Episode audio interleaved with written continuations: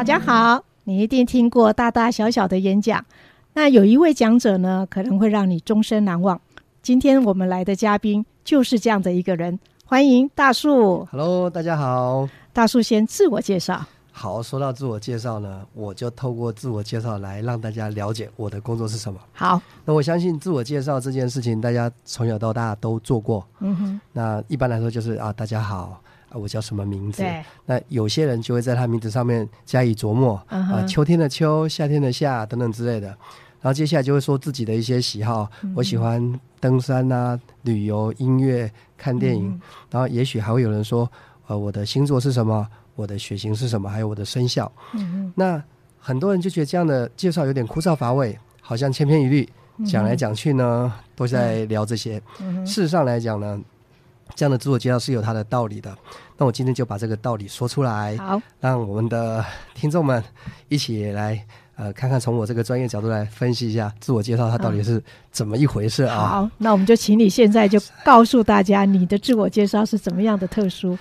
首先，自我介绍呢，它的目的呢是为了产生连接，对，就是说，人们为什么会记住你，不是因为你的名字，不是因为你当下做了一些什么特别的事情，嗯而是人们透过你的介绍，它关联到自己的背景、自己的嗯一些关系。好比如说，我的出生地，好比说我是台北出生，嗯那么在座的听众如果有人是台北出生，就说：“哎，我跟这个讲师一样是台北出生有的。连结了。呃，类似像这样啊、然后我读的是什么学校，嗯我学的是什么科系，那么出生的地方是一个，长大的地方是一个。好比说我长大的地方是在台湾云林，嗯所以说如果有听众他说哎云林，我也是云林哎，那我嗯是石湖乡的，那我可以说我的血型是 B 型，嗯我关联到啊很多人的 B 型，我是射手座的，你看我一一的都把我的背景说出来了。我的军种是空军，哎也许别人一听哦，空军啊，嗯就是为了就是连接。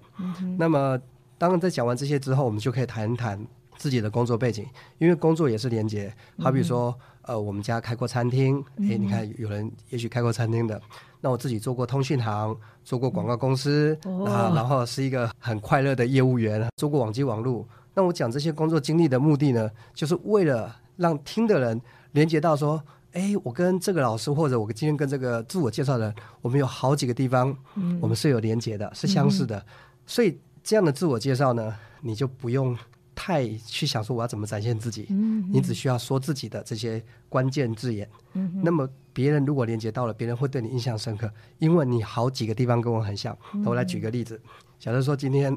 主持人哦，你说你呃台北出生，假设啊、然后你喜欢古典音乐啊、你喜欢慢跑，假设、你讲了好几个你的你的连接点，那我就说，哎，你刚好提的那四五点我都有哎，所以我去跟你认识的时候是格外亲切。对，啊，因为你看你也喜欢古典音乐，我也是哎、哎、你喜欢这个跑步或者你喜欢登山，我也是，嗯哼，所以我们只要好好的介绍自己，嗯哼，自然而然就会让别人产生连接，让别人就会来跟你有进一步接触的机会。那这就是我所谓的自我介绍的真正意义，而不是说很多很多很多很多让别人不一定记得住的东西。我把它总结一句话吧：人们对什么事情最感兴趣？第一个对自己以及自己相关的事情最感兴趣，其他事情呢，他不一定能记得住。好，这样的自我介绍可以吗？呃，所以大家对大树了解了吗？呃，对，我们说 姓跟名是连接，那我的名字叫大树，名字呢就看看有没有什么特殊的意义，如果没有的话就带过就行了。那简单一点，我再来一次啊、我姓吴，名字叫大树，大小的大，树木的树。我在台北出生，我在云林长大。那么我小学读过六个小学，为什么读六个小学？因为 家里面经常搬家，好，所以我也是一个经常搬家的人。那我读的是职业学校，学的是电子科。那当兵是当空军。那毕业之后呢，家里面从事过餐饮业，自己做过通讯行，做过广告公司。那我后来进入业务这个领域，我是个非常快乐的业务人员。那之后进入培训业，那我的星座是射手座，啊，我的血型是 B 型。那我的喜好是运动、跑步、看书、听音乐。那如果各位呢有跟我兴趣相关联的地方，很高兴能跟各位认识。那我现在的工作啊、已经十五年了，我是一个职业的讲师，所以各位如果对于讲课、站在台上说话，呃，这方面有需要我协助的地方，我很乐意呃为大家提供服务。这是我的自我介绍，感谢。好，谢谢大树老师。我们知道啊，你是两岸知名的一个讲师嘛，您从事说十几年了，对不对？大概十五年左右吧十。五年左右。那你在这十五年当中，你为什么能够赢过别人呢？呃，这个问题问的太好了，这个问题问到了一个关键哦。呃，我经常讲课，我经常说一件事情：为什么有些人呢，他投入工作一年，他比别人三年还做得好？嗯有些人投入三年，比别人十年还做得好。嗯。那说到底什么原因？那难道只是因为努力吗？因为特别努力吗？因为我们知道，我们经常说一句话叫做“勤能补拙”。嗯哼。难道就是因为勤奋努力吗？事实上，还有一个很关键的因素，这个因素叫做高度兴趣。嗯哼，那当一个人在做他喜欢做的事情的时候，他不会觉得累。嗯哼，好比说他钻研他，呃，到晚上了很晚啊，或者睡很少啊，或者遇到了很多压力啊，遇到很多困难。可是如果你是高度热爱的话，高度兴趣，你不会有累的感觉。你会觉得好开心、好快乐。所以不光是我这个产业哦，任何一个产业都是。你说学裁缝，有些人一年搞不好就比那个三年的还学得好。嗯，像我进入培训业，我就觉得我速度很快。我大概进入这个领域不到一年。演讲尝试不断的增加，对这种感觉就好像我已经在这行业做了好几年的道理是一样。所以我要说一件事情，就是热爱一件事情是让他可以成为他的专业领域当中出类拔萃的一个重要的关键。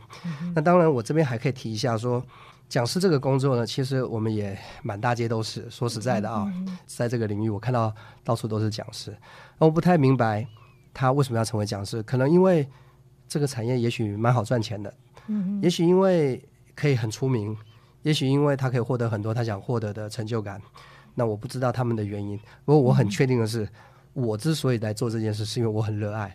所以呢，呃，你给我钱我也讲，你不给我钱我也讲，能不能出名不重要，不能出名我也讲。我就是一个非常热爱分享、热爱演讲的人。所以，也许我觉得这是我之所以能做我这个工作做的这么开心，那做的有一点小小的成果的原因，是因为我非常热爱我的工作。那你在呃对岸哦，非常的有名气嘛。可是你为什么在最近呢，把你的生活重心呢从大陆转回到台湾？是主持人，你怎么总是问到重点呢？啊，是这样的。首先，第一个原因是我在台湾长大嘛。那我觉得，如果今天就讲的白话一点了，假如这今天。混的还可以，还不错的话，我想呢，应该是要回来台湾这块孕育我的地方，为这块地方做点什么。那当然，这是一个讲的比较好听的话，冠冕堂皇一下，好像说要回来做点什么。呃，事实上，一个重点是我发现。大多数的台湾的讲师哦，几乎都往大陆跑，毕竟那里的市场大，需求量也大。对，那包含我自己也是一样，我大概是在二零零五年左右，也是往中国大陆发展。那我在大陆那边建立了很多的演讲经验，我在那边大概讲了两千多场演讲，大概有十万个人听过我讲课。那为什么我没有一直想在大陆待着呢？我觉得它是一个整体环境，呃，用一个比较贴切的词啊，或者是。不太贴切的词来形容它，好比如说，我们生活在台湾这个地方，那台湾是个岛，嗯哼，那可能这个岛每年两三公分的在往下沉，嗯，可是我们感觉不出来，我们并不会感觉到我们两三公分在往下沉。我觉得我在中国大陆我就有这种问题，我觉得整体环境哦，你想要坚持些什么自己的标准的话，不太容易，也不太容易察觉。那如果你跟不上那个市场的要求，你要坚持做自己想做事情，你就会有点辛苦。那我再举个例子，好比如说最近台湾的食安问题，就是顾客都想买好东西，可是我又不想多花钱。那厂商想多赚钱，可是又不想用好的物料。这样的话，他就只能做出表面看起来很好，实际上不怎么好的产品，所以就会接二连三的出现食品安全的问题。对。那么，包含我最近又看台湾的新闻，有很多卖茶的啊，说这个茶叶又出问题啦，那个原物料又出问题，那个道理也是一样。所以有点类似在中国大陆那边，我想坚持一些我想坚持的，好比说做教育是件很有意义的事情，而且我觉得它是一个很有社会责任的事情，所以。我不想留在大陆，是因为我不想跟大环境去抗衡，因为整个大环境吧，毕竟它不如台湾这么的民主。呃，我回来台湾，我可以说我想说的话，信仰我想信仰的，我可以发表我的言论，我有我的很多的立场。呃，也许我有我的很多风格。那么在那里呢？呃，如果你想在那边做得好，或者发点财，你怎么样，你都得先符合他当时的社会风气、环境，包含呃，我想讲中国政府它的很多很多的限制。那当然，换回句话来说，是我自己觉得我回来台湾，我活得比较好，我能活自己，能做一些我想做的事情。我觉得这应该是我回来台湾的最主要的原因之一。那你这两年回到台湾啊，我们也知道你开始用所谓的公益演讲的方式，在和台湾做巡回的演讲，是什么动机让你做这样子的一个举动？对，我觉得这应该是一些创举吧，也也许不是创举，可能在我的认知范畴当中，它算是创举。就时间回到一九九七年，那当时我的情况就是我是一个很快乐的年轻人，那我没什么想法，就每天过得很快乐。那后来我开始接触培训。这一类的课程，自我成长嘛，我就发现到，哎，这是一个很好的事情。而当时的台湾呢，它正值那个培训业的高峰期，嗯到处都这个开课那开课，非常的就是百花争鸣。嗯所以当时的学习代价蛮高的，经常就是三天五万、三天六万。当时五六万对我来讲是很大的一个，对自我投资很对很舍得，同时我觉得它对我来讲是很大的一个代价。对，我可能好几个月的薪水，可能三天课嗯程就没了。那我会创造这个免费计划，是因为一九九七年我开始学习嘛，十年之后，在二零零七年我在大陆开始发起这个免费学习计划。哦这个所以你在大陆已经做了对这个免费回来台湾只是再做一次我在大陆做的事情。哦那我为什么有这个动机呢？我发现到有很多年轻人，嗯他的本质很好，嗯哼，很努力，也很拼，只是他欠缺一些观念。嗯而为了生存嘛，在中国大陆有时候为了生存，他需要扭曲很多自己的价值观去适应。好比说，他想做好品质，可是市场跟他讲，你做好品质你是没饭吃的啊、或者是他想要坚持一些道德标准，人家会说，哎呀，大家都是说话不算话的，你这么坚持，你怎么划得来？总之，我就觉得说，如果我能够给他们一些正确的观念，再给他们一些能力。希望他们在未来的岁月当中或者成长过程当中坚持这些好的观念的话，我觉得对他们会起到很好的帮助。所以一开始我就是打算来做这件事，那没想到这个事情还真的让我做成了。